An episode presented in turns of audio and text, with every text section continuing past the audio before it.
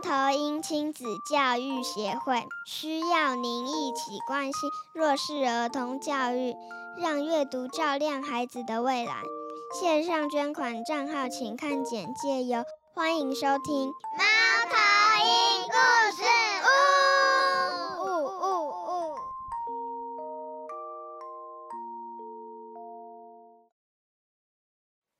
大家好，我是猫头鹰亲子教育协会的导读老师，我是海云。今天我想要介绍的书是《寻水之心》，这是一个我很喜欢的故事，因为发生的地点是在非洲。对我而言，非洲是一个很不一样的背景。先说它的作者琳达·苏帕克。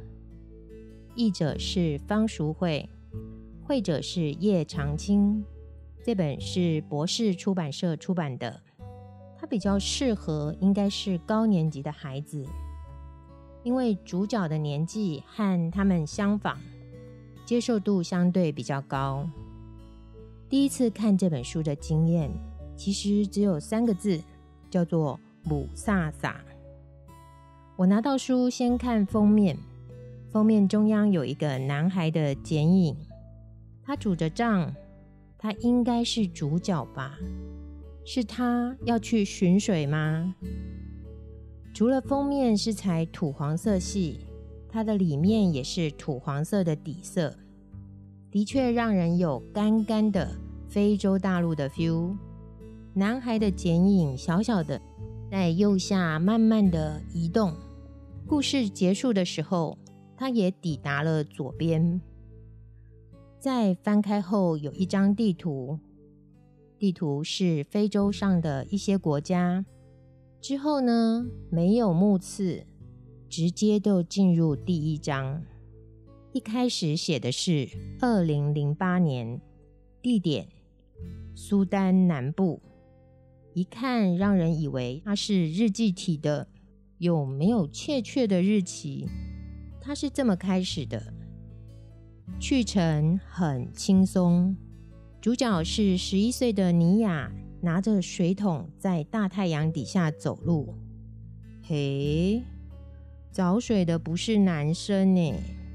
读到下一页又有不同的时间，是一九八五年，一样的地点，苏丹南部，但是主角换成了男生，叫做萨尔瓦。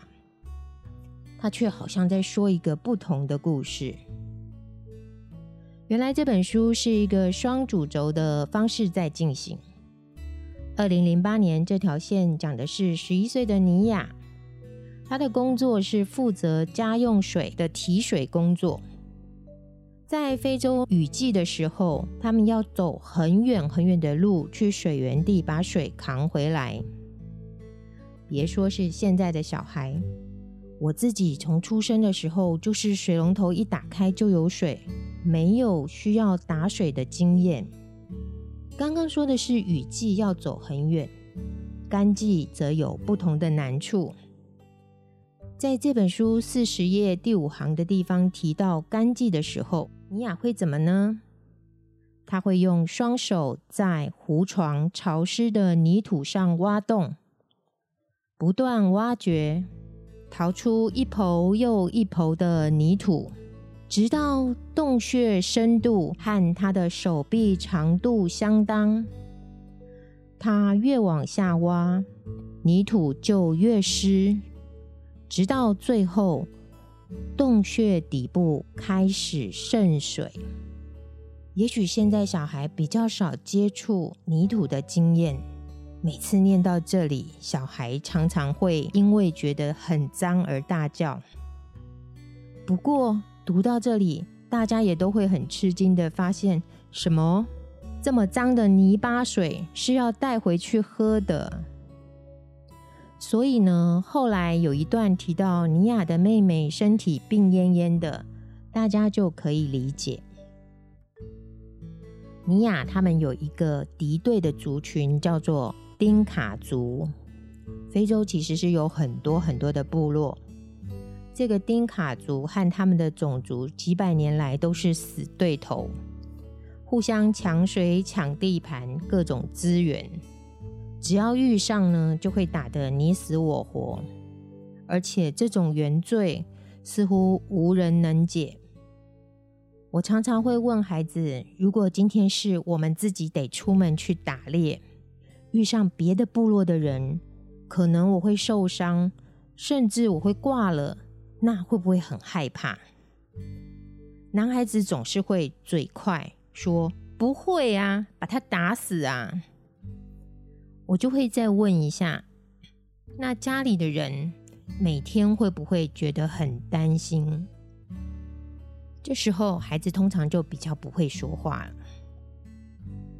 另外一个故事的轴线则是十一岁的男孩萨尔瓦。萨尔瓦一开始呢，他是坐在教室里面做着白日梦。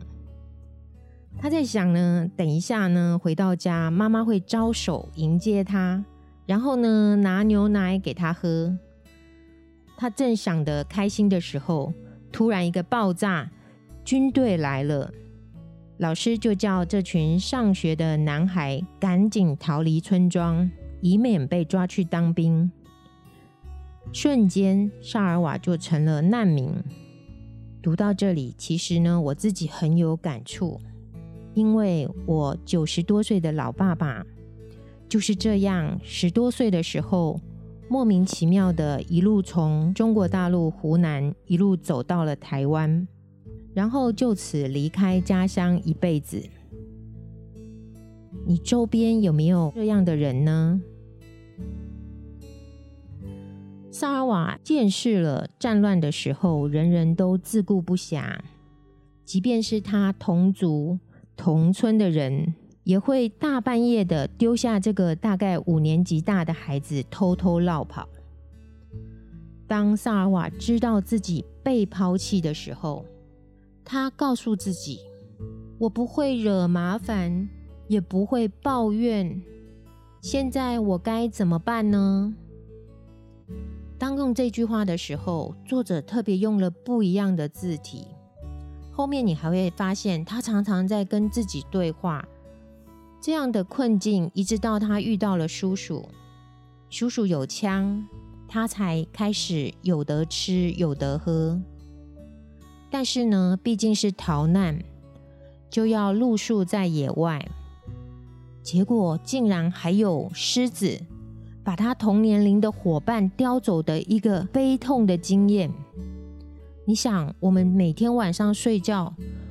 难道有人需要担心狮子把自己叼走吗？而且，漫漫的沙漠怎么走也走不完。好在叔叔教他把每一个看见的目标当做一个小小的目标，这样一个一个抵达，才终于走完全程。最后，令人震惊的是。他目睹叔叔被人杀害的景况，他还是打起精神走到了难民营。你想，我们每天计划着：如果我毕业，如果我将来工作，如果我未来结婚生子，如果如果如果，但是难民营的人每天就只是有口饭吃，其他什么都没有办法计划。难民营虽然有一个安顿的地方，但是说撤就撤。一旦没有了国家当靠山来保护，只有任人武力粗暴的驱赶。这个部分让人家看了也是很心疼。这整个故事谈到有干净的水，还有提到和平，这两样应该是共同的希望。所以呢，让长大后的丁卡族的萨尔瓦回去帮助百年来的敌族，他去找水源，这样无疑是一种和解。而且最后最后，竟然知道萨尔瓦是真有其人，心里觉得这本书真的很温暖。如果单单用书本，没有办法想象。其实还可以用一些影像来辅助我们对非洲背景的不足。看完这本书呢，我去搜寻了一些非洲女孩用头扛水的影片，我也找到了一部电影。这部电影叫做《扭转生命的乐章》，它的前面一小段呢，让我们能够更认识非洲的民族以及难民营的部分，所以都是很好的参考资料。在导读上面，我做过不同的尝试。我试过照作者的编排方式，我也试过把尼亚的部分抽出来一口气讲完，然后呢，再把萨尔瓦的部分一口气讲完。不过呢，我觉得还是照作者的编排方式比较好，因为这样比较不会顺着情节一路滑过去。才能让我们在每个段落能够细细的思考。这本书呢，总共有一百四十页左右，慢慢的说清楚，它一点都不枯燥。希望你喜欢我介绍的这本《寻水之心》。喜欢今天的故事导读吗？欢迎追踪节目，好评留言给我们。FB 粉丝团，请搜寻“猫头鹰亲子教育协会”，期待您一起加入公益，加入导读老师的行列。